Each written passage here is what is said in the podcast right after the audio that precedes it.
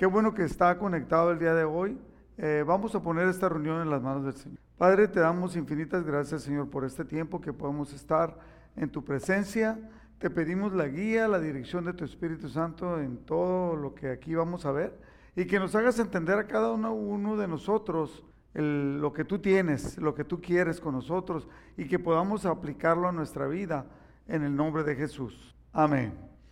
Bueno, la plática del día de hoy le llamé yo guiados por el Espíritu. Y si se fija que está con mayúscula Espíritu, porque cuando lo escribimos con letra mayúscula, eh, la inicial, es porque es el Espíritu Santo.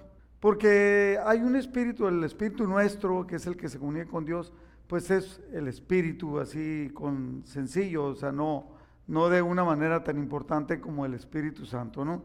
Entonces, eh, guiados por el Espíritu, y fíjese lo que dice la palabra de Dios. Eh, voy a utilizar la Biblia de lenguaje sencillo en este versículo. Romanos 8, 9 dice, pero si, pero si el Espíritu de Dios vive en ustedes, ya no tienen que seguir sus malos deseos, sino obedecer al Espíritu de Dios. Y el que, el que no tiene el Espíritu de Cristo no es de Cristo. Fíjese, esto es algo tremendo. Aquí dice, pero, o sea, y empieza como una condicionante, ¿no? Si el Espíritu de Dios vive en ustedes, no quiere decir, sí, el Espíritu de Dios vive en ustedes. No, no dice sí. Dice, si el Espíritu de Dios vive en ustedes, ya no tienen que seguir sus malos deseos. Aquí luego empieza la primera disyuntiva. Nosotros normalmente tenemos malos deseos de una manera natural. Nos equivocamos. Mire, estamos llenos de enfermedades por cosas que comimos. Eh, tenemos alergias por cosas que comimos. Eh, nos vestimos de una manera que a veces no está bien. Tenemos celos, envidias, etcétera, por los malos deseos. Pero aquí este versículo dice claramente, si el Espíritu de Dios vive en ustedes, no tienen, o sea, no tienen por qué más seguir sus malos deseos. ¿Por qué? Porque ya el Espíritu de Dios, que es el Espíritu Santo, vive en nosotros. Eh, sino obedecer al Espíritu de Dios. Y el que no tiene el Espíritu de Cristo no es de Cristo. Ahora, quiere decir que porque Dios nos ha otorgado el Espíritu Santo, nosotros ya somos obedientes, ya somos ah, sabios en la toma de decisiones. No, no, no. Es como cuando compramos un vehículo, el vehículo, algunos tienen un foquito para indicar que el carro ya se calentó demasiado, ¿no? Otros tienen una, una agujita que te va diciendo que se está acercando a lo caliente para que hagas algo respecto a eso porque si no vas a dañar el carro. Entonces tú tienes dos opciones, sea el foquito o sea la agujita, aun con que el carro sea muy nuevo, también tiene, una agujita, aunque sea digital, te está marcando, ¿no? Y si ves que se va calentando, tienes dos opciones, hacerle caso, pararte, eh, revisarlo, hacer algo o ignorarlo. Le puedes poner un tape para que no se vea. Le puedes cambiar el, sistema digital para que no se vea y no te indique eso porque no te quieres dar cuenta. O agarrar un martillo y le quiebras, si fuera un carro viejo, lo quiebras y lo ignoras. Y el resultado va a ser nefasto, va a ser muy malo porque no hiciste caso. Igual pasa en la vida de nosotros. Quiero darle un ejemplo eh, de el rey, el rey Saúl, cuando todavía no era rey, eh, ya hace poquito vimos una enseñanza de esta, pero lo quiero, lo quiero mencionar. Fíjense, en 1 Corintios capítulo 3, 16, dice, ¿no sabéis que sois templo de Dios y que el Espíritu de Dios mora en vosotros?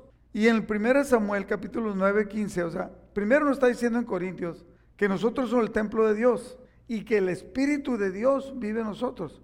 Entonces quiere decir, no, entonces voy a vivir otro nivel. No, no porque tú puedes tener el Espíritu de Dios, el Espíritu Santo morando en ti, pero no hacerlo, no, no, no obedecerlo, no obedecer al Espíritu Santo y, como decía ahorita la palabra, entonces dejarnos guiar por los malos pensamientos, por los malos deseos. Eh, mire, en 1 Samuel 9:15 dice, ahora bien, el Señor le había dicho a Samuel, a Samuel el día anterior que llegara Saúl versículo 16, le dice, Dios le dice a Samuel, Samuel el profeta, guiado por el Espíritu de Dios, le dice, mañana a esta hora te enviaré a un hombre de la tierra de Benjamín. Fíjese qué específico es el Espíritu Santo. el día de mañana, a esta misma hora, la hora le está dando el lugar porque le, dice, te lo voy a enviar a ti aquí donde estás. Y, y te dice específicamente quién es, de dónde es. Y luego le dice, úngelo para que sea el líder de mi pueblo Israel.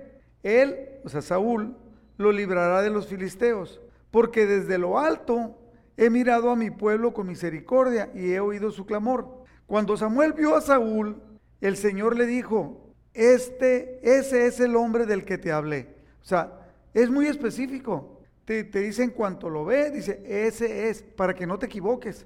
Así es Dios con nosotros. Él gobernará mi pueblo.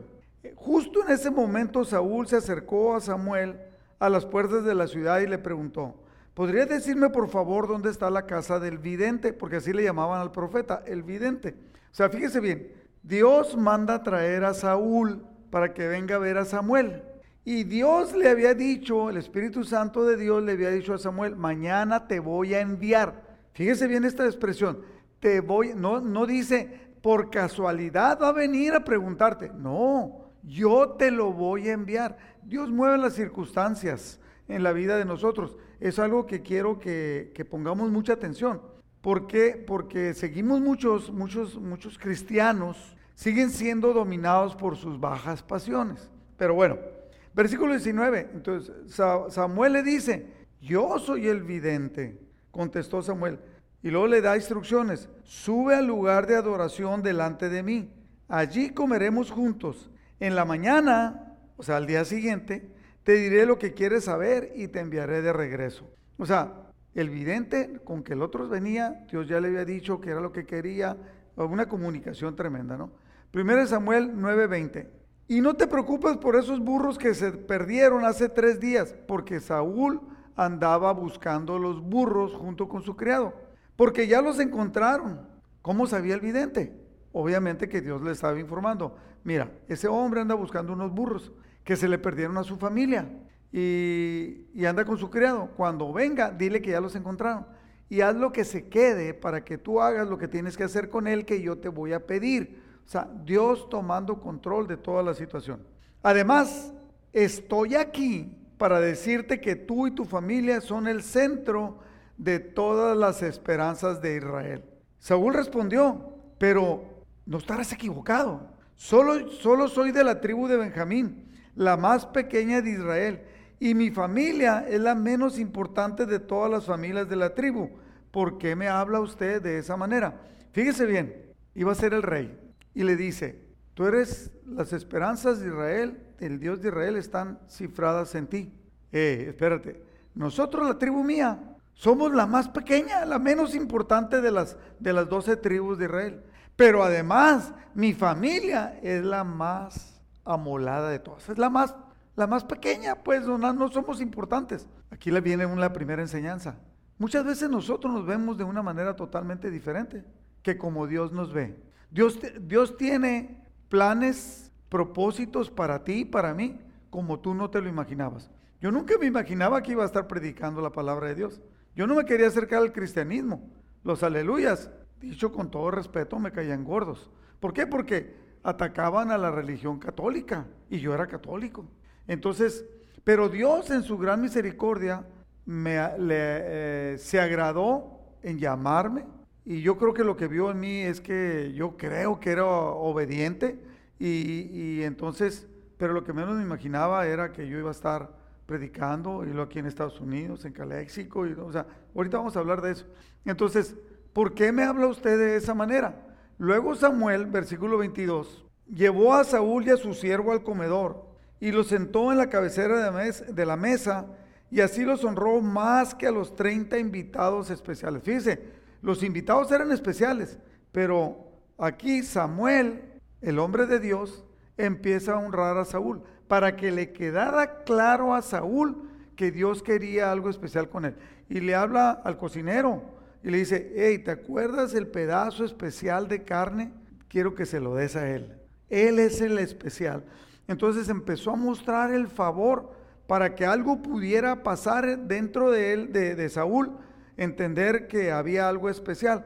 Entonces, yo creo que usted ha pasado a través de la vida que de repente usted no esperaba alguna condición especial en su vida, mas sin embargo Dios ha movido las situaciones en su vida de una manera especial y empieza a entender que hay una deferencia, así se dice, ¿eh? no voy a pensar que me estoy equivocando, hay una deferencia.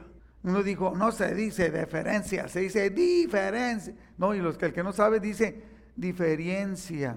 Por eso Dios mandó a Juan Gabriel para que escribiera la diferencia, porque la gran mayoría de mexicanos dice diferencia y está mal dicho.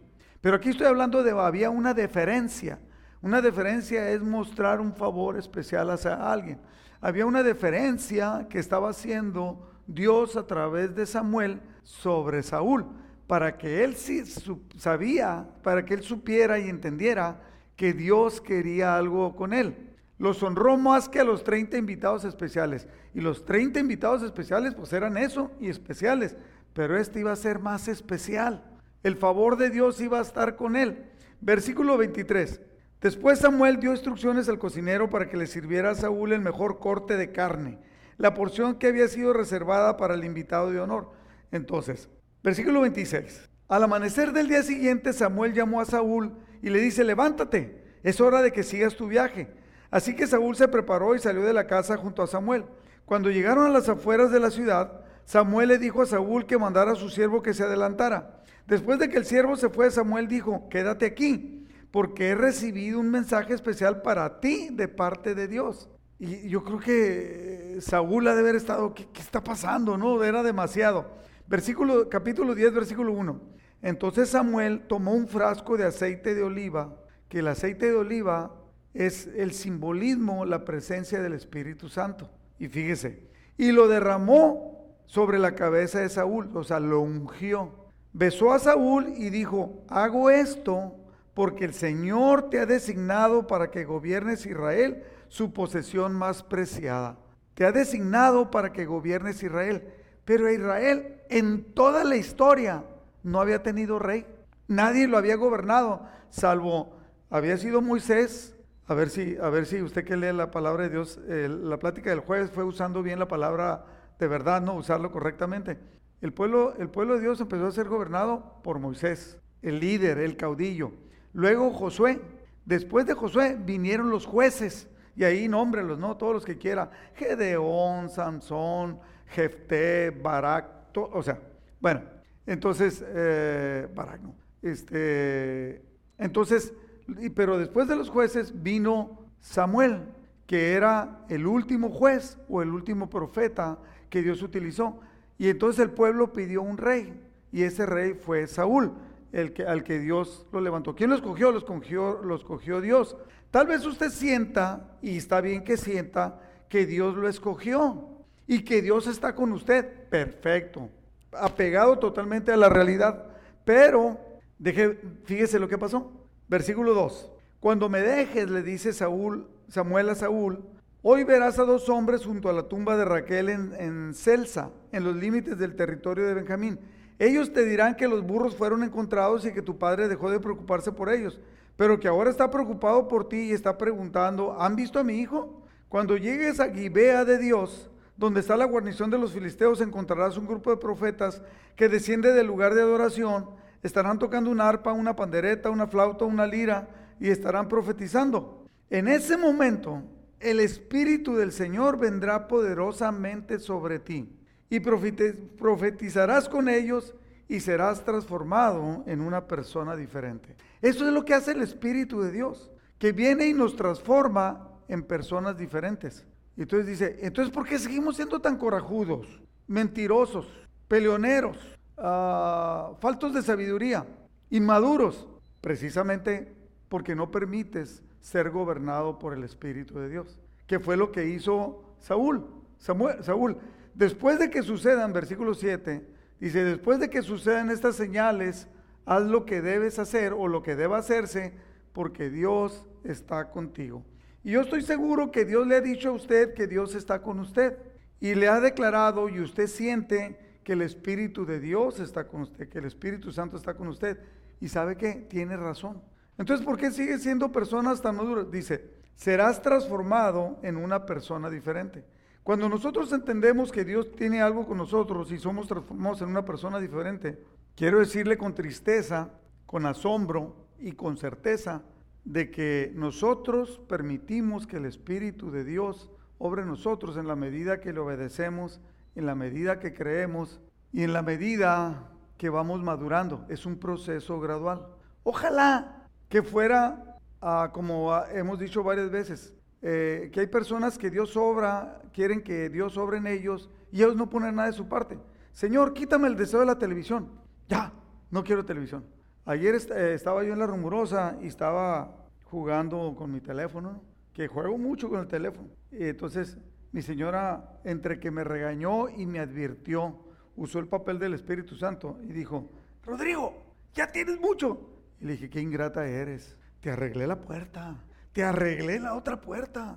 Te hice lo que querías, le trabajé en esto, ya, ya le había metido, había quedado exhausto y me metí todo el día. Obviamente sí, son de exageradas las esposas.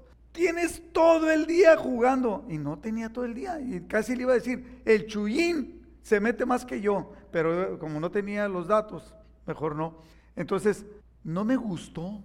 Como no nos gusta que alguien nos señale nuestros errores, eh, porque somos todavía viscerales, carnales, pero Dios nos está transformando, nos quiere transformar en una persona diferente. Y me quedé callado, lo dejé a un lado, y empecé, no creo que empecé a enojarme con mi esposa, no, empecé a decirle a Dios, Señor, mi esposa tiene razón, estoy perdiendo, yo he predicado eso, que estoy perdiendo mucho tiempo, en vez de leer tu palabra, estoy leyendo, estoy jugando, son juegos para ser inteligente, ¿no? El sudoku, que es que tienes que pensar muchas cosas y, o sea, justificamos lo que queremos hacer, pero a final de cuentas seguimos siendo viscerales.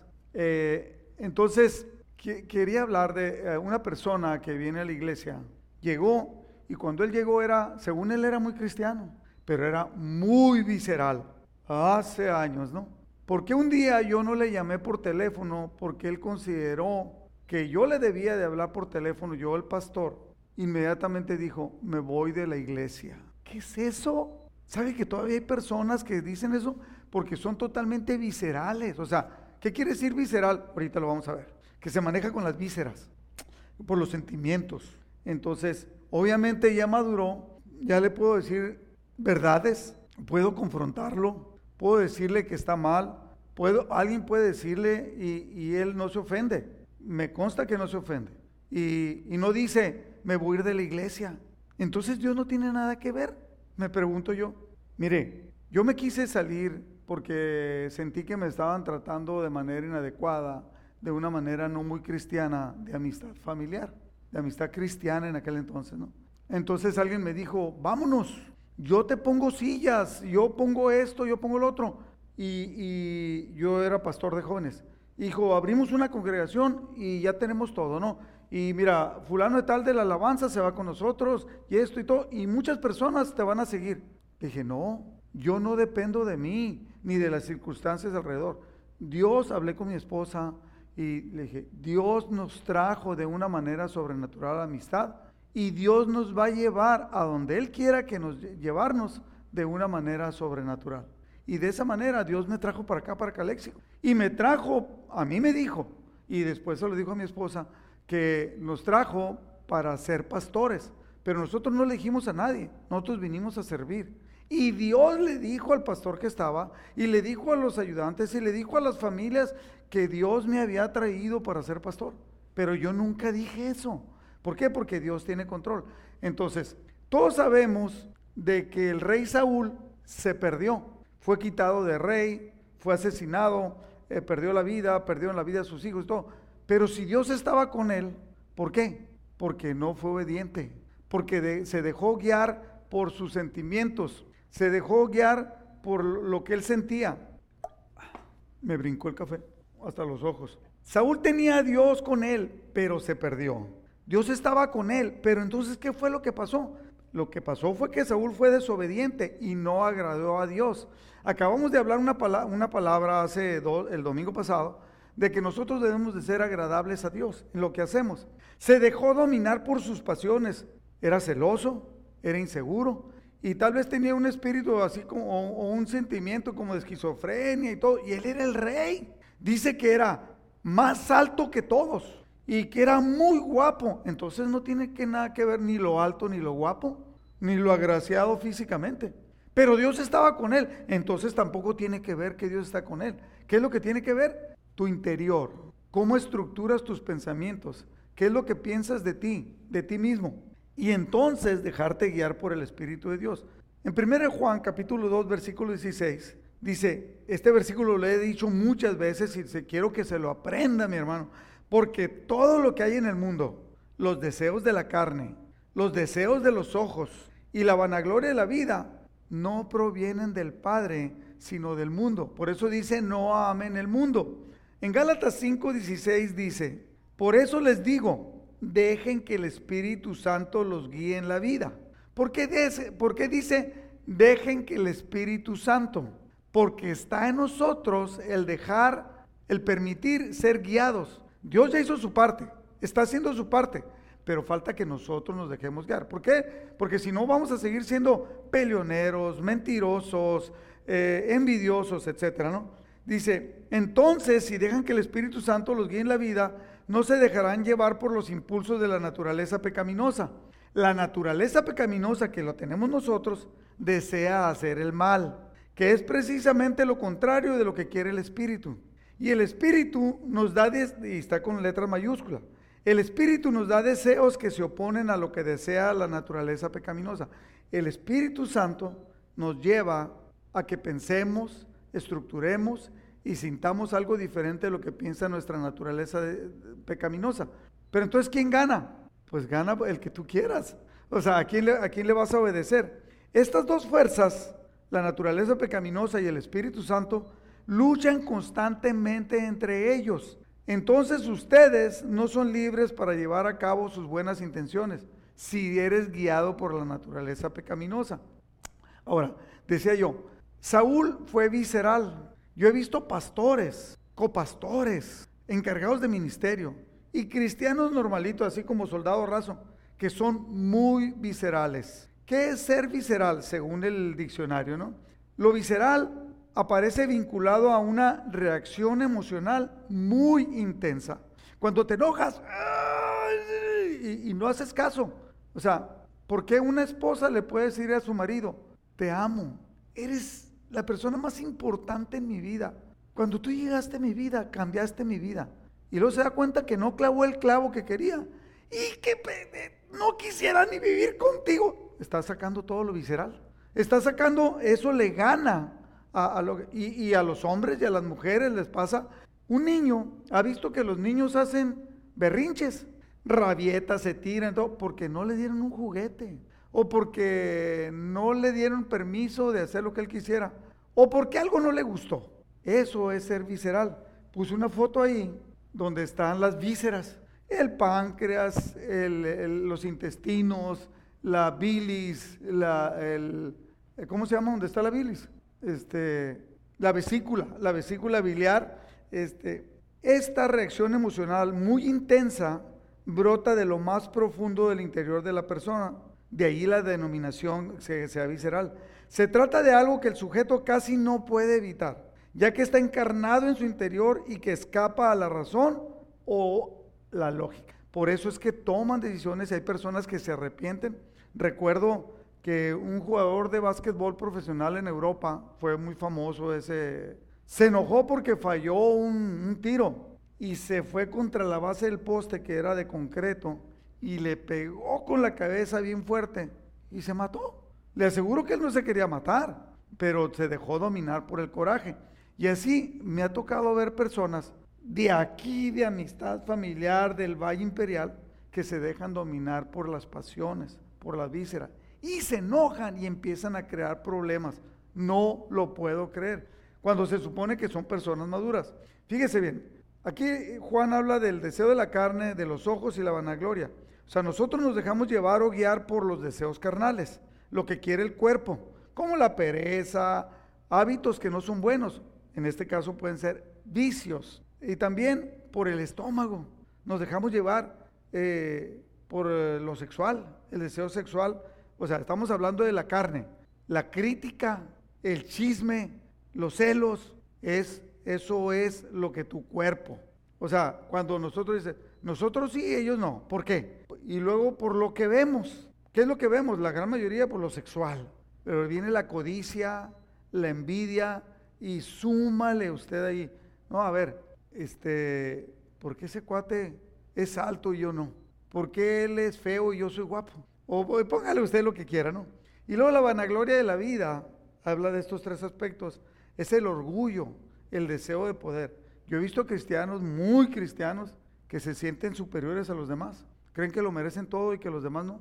Obviamente hay un error, se están dejando llevar por la vanagloria de la vida. Yo no me imagino a Jesús de esa manera, no me, no me imagino a Pedro de esa manera, no me imagino al apóstol Pablo de esa manera y no lo dice. El libro de los Hechos de los Apóstoles no lo escribió el apóstol Pablo, lo escribió Lucas. Y Lucas seguía a Pablo y lo describía. Santiago capítulo 3 versículo 14 dice, pero si tienen envidias amargas, hay envidias y amargas, ambiciones egoístas en el corazón, no encubren la verdad con jactancias y mentira, pues la envidia, el egoísmo, no forman parte de la sabiduría que proviene de Dios. Dichas cosas son terrenales, son puramente humanas y demoníacas. O sea, si usted se deja llevar por la envidia, el egoísmo, el jactarse, el ser mentiroso, usted está siendo movido por el diablo. Dice aquí, lo dice la palabra, no lo estoy diciendo yo. Santiago 4.1 dice, ¿qué es lo que causa las disputas y las peleas entre ustedes? Le está hablando a cristianos. Usted está hablando de las disputas y peleas entre cristianos, entre la iglesia. ¿Acaso no surgen de los malos deseos que combaten en su interior? O sea, hay malos deseos, pero también hay buenos deseos. Somos guiados. ¿Qué le pasó a Saúl? Se dejó guiar por sus malos deseos. Trató de matar a David, le tenía celos, él era el rey, él tenía a Dios de su parte, Dios lo había nombrado, mas sin embargo trató de matar al jovencito que le ayudó, que lo apoyaba, por celos, por envidia. Espero que no esté pasando así. Mire, el Espíritu Santo se mueve con poder.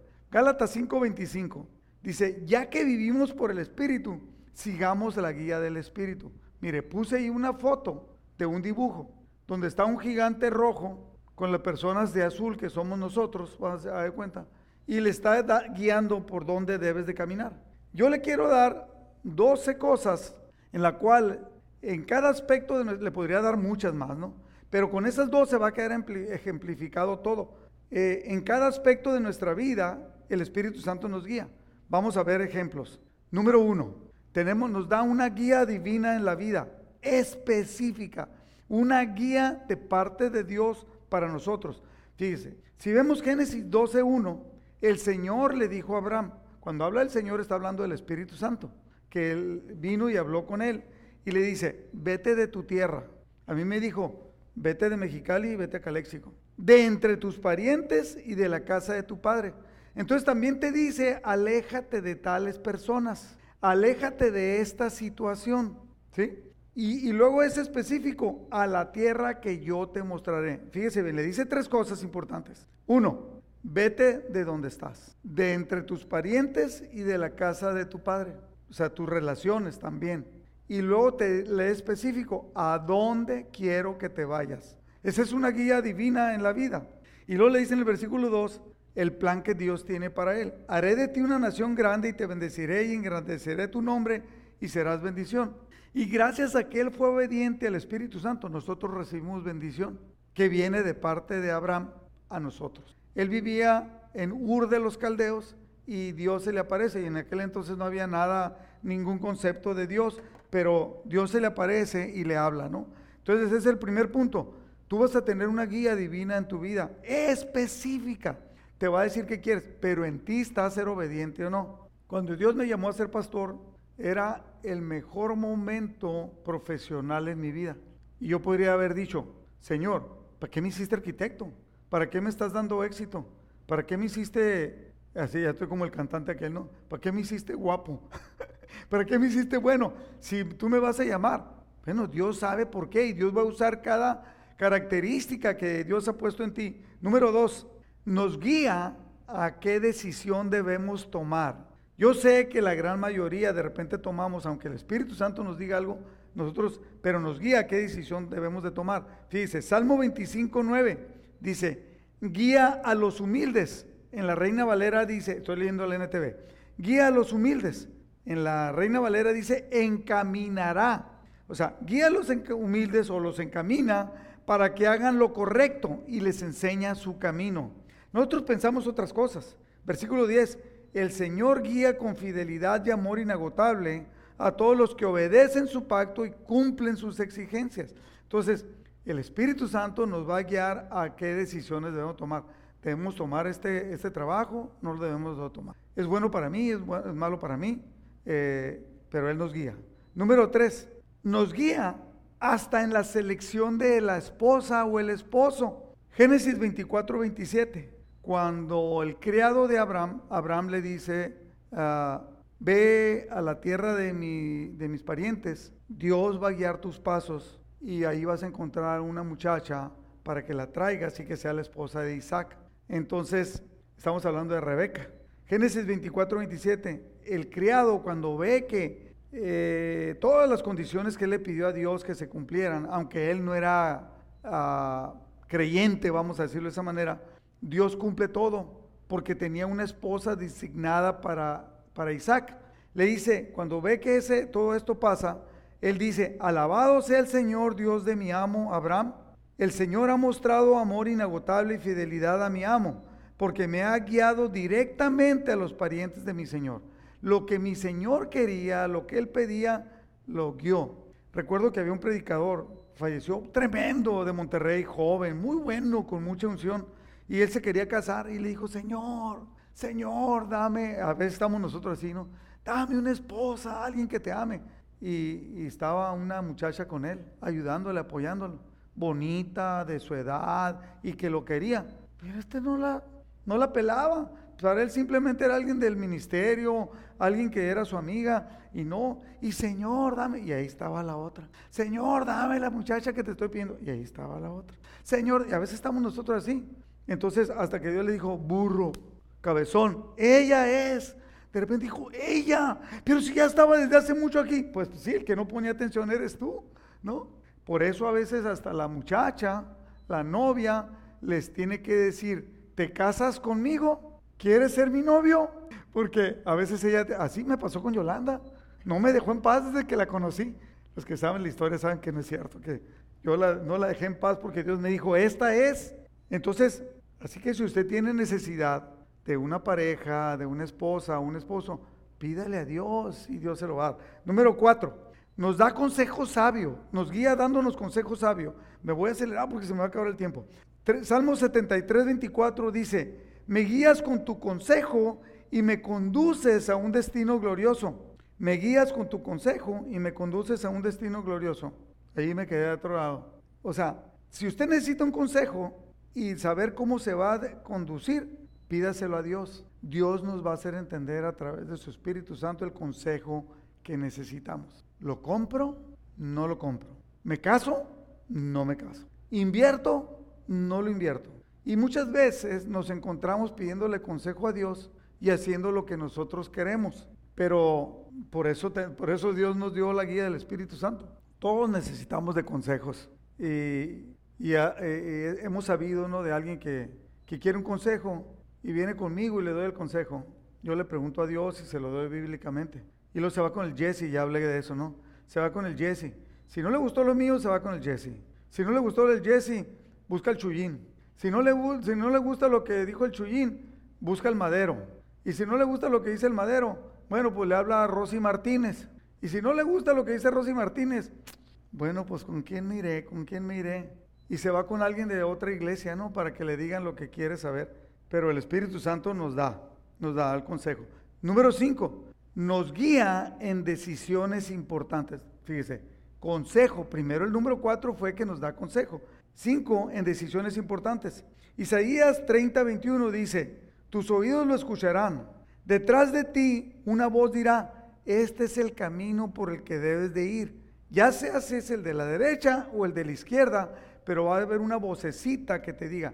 Yo recuerdo cuando yo llegué al cristianismo y muchos eh, después me han preguntado, dice, ¿por qué dicen los pastores o los predicadores?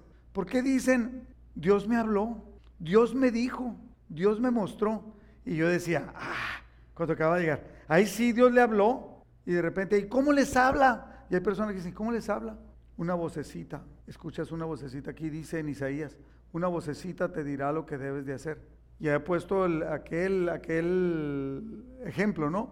De aquel pastor que iba recogiendo ofrendas, iba a agarrar el avión y estaban esperando el avión y el avión y le y dicen, hey, hay una persona que debe ocupar, hay alguien que le quiere dar su boleto. Y Dios le dice a él, dale tu boleto. Y él dice, no, porque voy a ir por la ofrenda, voy a Chicago, por decir algo, ¿no? Y allá me va a hacer una ofrenda bien grande para la, la obra que estamos haciendo.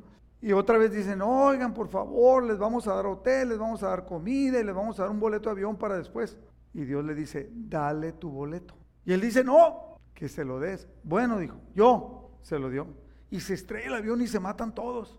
Y él fue el único que se salvó. Lo van a entrevistar y le dice, y, le quiero, porque esto es una enseñanza muy clara para usted que está oyendo, porque esa enseñanza yo ya la tengo, para usted que está oyendo. Entonces lo entrevistan y le dicen, oiga, ¿por qué dio el boleto? ¿Qué fue lo que pasó? ¿Tuvo una premonición o qué? Dijo, no, Dios me dijo que le diera el boleto.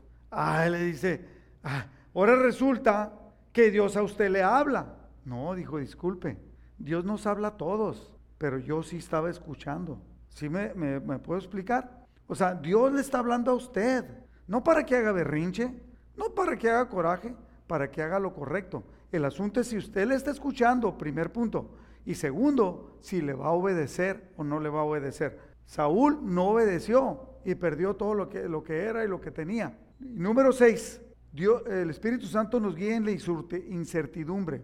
¿Qué es la incertidumbre? Es la duda en qué debo de hacer. Eh, si, mire, yo ahorita estoy, eh, yo estoy en la incertidumbre, eh, necesito un pick-up.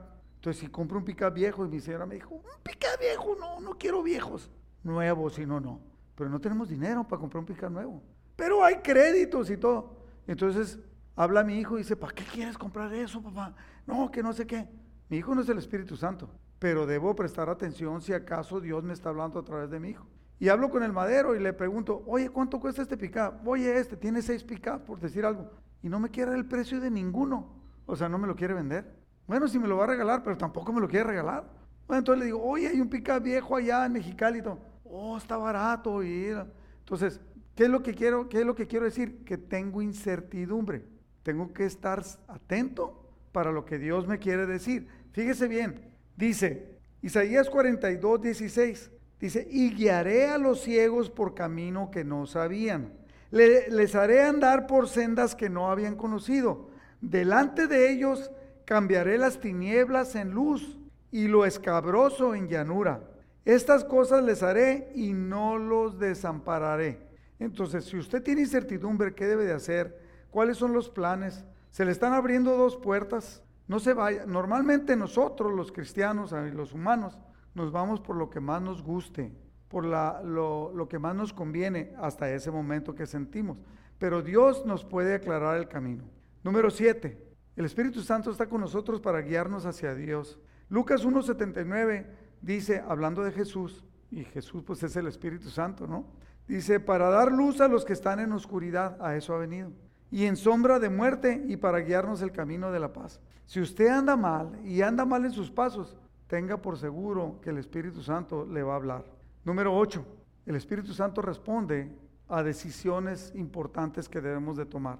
En 1 Samuel capítulo 23 versículo 2, David le preguntó al Señor, habían, habían secuestrado a sus esposas y a sus hijos. La lógica decía, ve, síguelos, pero si los seguía, capaz de que también te mataban a ti. Entonces él, David, que dependía de Dios, le pregunta, Dios, ¿debo ir y atacarlos? Dios le contesta, sí, ve y salva a Keila, le dijo el Señor. Entonces, cuando usted tiene decisiones importantes que tomar, usted le puede preguntar a Dios y téngalo por seguro que Dios le va a contestar. El problema es si usted le va a hacer caso o no. Señor, ah, por ejemplo, he visto a personas muy cristianas que necesitan una solución con gobierno, por decir algo, no de esta congregación, eh, para que no lo vaya a pensar. Y de repente no se puede resolver. Le preguntan a Dios y Dios les contesta, pero ellos van y hacen un fraude, o sea, soborran a alguien en el gobierno para que sea. Y una vez tuve un problema, me llegó un cobro en aquel entonces, como de 450 mil pesos. Estoy hablando hace como 25 años, no, como casi 30 años. Y yo acababa de convertirme al cristianismo. Y, y, pregunté, ¿qué hago? No tengo 450 mil pesos para pagar. Y además yo creo que es injusto. Entonces me dijo, un, un contador cristiano, y ya me, salió, me salieron dos, ¿no? De ahí de la congregación. Y me dijeron, mira, esto lo resolvemos fácil. Con tanta lana le pagamos a esto. O sea, sobornamos, hacemos un cuchupo y te lo borran. No, le dije, brother, eso no viene de Dios. Dios no resuelve así las cosas. Y el otro dijo, bueno, es que, pues entonces vas a tener que pagar. No, le dije, Dios dice que todo obra para bien, Dios dice que está con nosotros. Y dije, Señor, ¿qué hago? Y me dijo, sujétate a tu contador. Fui con mi contador y le dije, está el problema, no quiero fraude, no quiero soborno, ¿qué debemos de hacer? Lo estoy poniendo en las manos de Dios y que Dios te guíe. Hizo todo lo que tenía que hacer el contador, fuimos allá. Los 450 mil pesos quedaron como en 20 mil. 10 mil eran de, de una multa y 10 mil eran de impuestos. Me puse en las manos de Dios y Dios resolvió el asunto. Si hubiera estado con otro, hubiera hecho lo inadecuado. David le preguntó al Señor, ¿debo de ir? Entonces, cuando usted tiene una decisión importante, pregúntele a Dios. También nos contesta en cuestión de enfermedades. recuerda cuando el rey Ezequías, Dios manda a Isaías y le dice, ve y dile al rey, ve, regresa y dile a Ezequías, bueno, va y le dice, pon tu casa en orden porque vas a morir. De esta enfermedad no te vas a salvar. Y se va. Y el rey empieza, llora, se compunge y le habla con Dios y le ora, el Señor, sálvame, Señor, sáname. Entonces Dios le habla a Isaías en el, eh, cuando va, cuando se está yendo y le dice, regrésate. Dile a Ezequías, esto dice el Señor Dios de tu antepasado David, he oído tu oración y he visto tus lágrimas. Te añadiré 15 años más de vida o sea, en cuestiones de enfermedades. Usted, usted preguntará, pero eso no quiere decir que, no, no quiere decir que va a sanar toda enfermedad, porque Dios tiene un plan que no sabemos. Eh, pero si está dentro de lo que Dios quiere, tú puedes pedir y el Espíritu Santo va a contestar. ¿sí? Entonces también en cuestión de enfermedades. Número 10, en selección de personas para el ministerio. Hechos capítulo 13, versículo 2 dice, cierto día mientras estos hombres adoraban al Señor y ayunaban, el Espíritu Santo les dijo, consagren a Bernabé y a Saulo para el trabajo especial al cual yo los he llamado. O sea, Dios nos ayuda. Ahora, voy a hablar como pastor. A veces los pastores nos equivocamos porque vemos, a ver, este muchacho sí viene a la iglesia, este muchacho es inteligente, este muchacho sabe computación, este muchacho este, todo. Entonces, a él lo voy a poner encargado, pero no es así. Recuerda el caso que ya lo he comentado varias veces, que un pastor seleccionó a alguien para un ministerio y yo le pregunté dentro de esa ingenuidad bravera que tengo porque me pidió bravo, y ahí le pregunté, pastor, ¿consultó a Dios para ese cambio? Porque a mí no me gustaba. Y se enojó el pastor y me puso pinto, me dijo, ¿qué quién te estás pensando y todo? resulta que fue un fracaso el que escogieron. Y después a los dos, tres meses me dijo, ¿sabes qué? Tenía razón, no consulté a Dios, me dejé guiar. Y a veces así somos los pastores o los encargados. A veces tomamos decisiones. Los papás en la familia a veces tomamos decisiones sin preguntarle a Dios. Y luego damos al traste con la vida de los hijos. ¿Por culpa de quién? De nosotros, porque no consultamos a Dios en, eh, decisiones importantes. En este caso, selección de personas del ministerio. Número 11, también para evitar alguna decisión nuestra. En, Hechos capítulo 16, versículo 6, dice, Pablo y Silas viajaron por la región de Frigia y Galacia, porque el Espíritu Santo les había impedido que predicaran la palabra en la provincia de Asia en ese tiempo. También para evitar algo. Fíjese, con todo mi corazón se lo voy a decir. Ha habido oportunidades para abrir la iglesia, esta iglesia, abrirla en Mexicali. En mi corazón siempre he tenido abrir en Mexicali. Tal vez porque es una ciudad de un millón de habitantes y aquí son 36 mil en Calexia. Pues allá hay personas que nos han dicho, nos han dicho, una vez vino una persona dijo, quiero hablar, el Héctor y otros se pusieron a ver, hay que cuidar al pastor porque este cuate que con qué intenciones viene, ¿no? Y me dijo, ¿sabes qué? Dios, él me dijo, Dios me mandó, ya tengo un lugar, tengo sillas, tengo todos los instrumentos de la alabanza, eh, tengo micrófonos, tengo para pantalla, diapositiva, tengo todo, nomás falta que vayas tú como pastor y vamos a abrir el ministerio. Y le dije, qué buena onda, nomás que sabes qué, deja que Dios me diga a mí. Ah, Dios me dijo, deja que Dios me diga a mí. Si Dios te dijo a ti, me va a decir a mí. Jamás me dijo. Y se enojó la persona y se fue. y se consiguió a otro, pues que se consiga el que quiera, yo voy a ser obediente a Dios. Yo he querido abrir Mexicali y nunca Dios ha querido que abra. Me han ofrecido lugares, me han ofrecido personas que nos apoyan, me han ofrecido y que vamos a hacer. No, yo tengo que estar atento. Y, entonces Dios está evitando una decisión equivocada. Y número 12, eh, nos dará de qué hablar. La palabra de Dios dice, en Mateo 10, 19, dice, cuando los arresten, dijo Jesús, no se preocupen por cómo van a responder o qué decir. Dios les dará las palabras apropiadas en el momento preciso. Pues no serán ustedes los que hablen, sino que el Espíritu de su Padre hablará por medio de ustedes. Y 13, le dije que 12 no, pero al último quise poner una más, 13. Cuando hay una guía de parte de Dios a nosotros hasta el final de nuestras vidas. Salmo 48, 14 dice, porque este Dios es Dios nuestro eternamente y para siempre. Siempre, eternamente. ¿Qué quiere decir eterno? para toda la eternidad. Él nos guiará aún más allá de la muerte. Esto es algo para quienes ha muerto algún familiar nuestro, que debemos estar tranquilos. Cuando alguno de los nuestros muere en el Señor, Él es la promesa de Él que nos va a guiar aún más allá de la muerte. En conclusión, ¿qué sacamos en conclusión? O sea, así como esos 13 puntos, yo le podría haber dado 25, pero no necesito darle 25. Con estos usted puede entender que Dios tiene el control, que Dios nos guía, que el Espíritu Santo está para guiarnos, que podemos entender que Dios nos ha dado un poderoso compañero. Puse una foto ahí de un ciego que está siendo guiado por otro, pero el Espíritu Santo no es un ciego que nos guía. El Espíritu Santo es un poderoso compañero dado por Dios que nos ayuda en todos los aspectos de la vida. Pero está en nosotros si nos apoyamos en Él o no. Él no va a tomar decisiones por nosotros. Fíjese bien, el carro no toma decisiones por nosotros, nos lleva donde nosotros queremos. Está en nosotros si obedecemos al Espíritu Santo o no. Está en nosotros, pero su acción, la acción del Espíritu Santo nos va a cambiar para siempre. Pero si no, si no obedecemos, pues no nos va a cambiar. Vamos a seguir siendo las mismas personas rencorosas, inmaduras. El otro día una persona me dijo, me voy de la congregación. Total inmadurez. ¿Por qué? Pues es que no dijo mi nombre. Eso es inmadurez. Eso es no ser guiado por el Espíritu Santo. Entonces, no sea contencioso, no sea peleonero. Hay personas, lo digo con mucha tristeza, aquí y en otras iglesias, he sabido de otras iglesias, que ellos dicen, en nuestra reunión, en nuestra iglesia, se mueve Dios, se mueve el Espíritu Santo, no como con ustedes. ¿Quién le dio la autoridad para decir eso? ¿Está diciendo que el Dios que yo tengo no es verdadero? ¿Está diciendo que el Dios que yo tengo es un Dios falso? Aquí en la esquina empezaron a hacer una reunión de sanidades y nos invitaron a nosotros, vayan para que sean sanos. Ah, caray, ¿qué me estás diciendo? ¿Que el Dios de nosotros no tiene la capacidad de sanarnos? ¿Que nosotros no somos verdaderos cristianos? Lleva, va implícito muchas cosas cuando una persona inmadura hace declaraciones de ese tipo. Por eso los que somos maduros debemos de enseñar a los que no son maduros. La acción del Espíritu Santo nos va a cambiar para siempre si hacemos caso o no.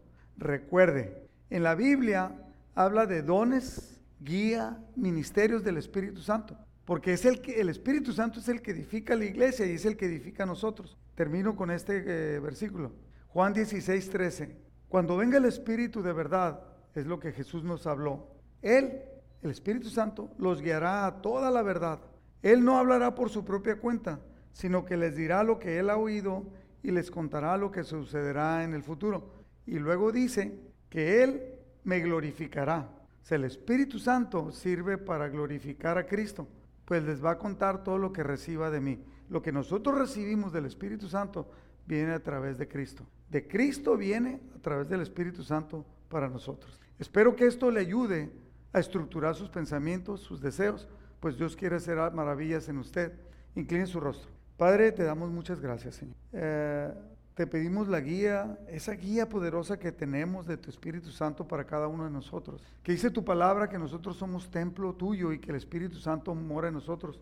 Haz que cada uno de nosotros podamos entenderlo, vivirlo, ser obedientes, ser sensibles a esa guía y dejar a un lado todos esos sentimientos que nos, que nos afectan, que nos arrastran, viscerales, coraje, envidia, eh, mentira, todo cualquier cosa que haya corrupto en nosotros y que, y que podamos ser sensibles a esa guía de tu Espíritu Santo. Yo te doy gracias por la vida de cada uno de mis hermanos, Padre, te pido que traigas esa capacidad de discernimiento en la vida de cada uno de nosotros. En el nombre de Jesús te lo pedimos. Además, no quiero pasar la, la, oportunidad de que si usted no ha tomado la decisión de hacer a Cristo como su Salvador, entonces que, que, podamos hacerlo ahorita, que lo pueda hacer ahorita.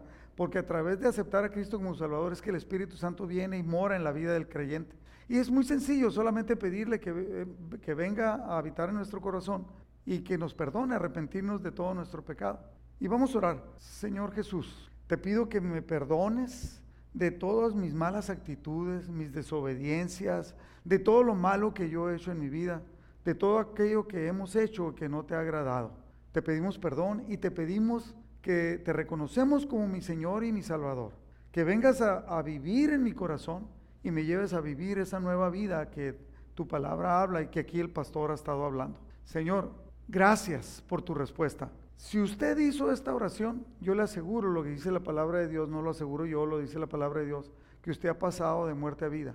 El problema viene cuando usted se quiere dejar seguir guiando por sus emociones y por su intelecto. No, porque el intelecto es una cosa, nos creemos sabios, nos creemos inteligentes y, que, y a veces eso nos lleva a que si, seguimos viviendo en amargura, en problemas, en envidias, en celos, en pleitos. Entonces, que podamos ser transformados por el Espíritu Santo.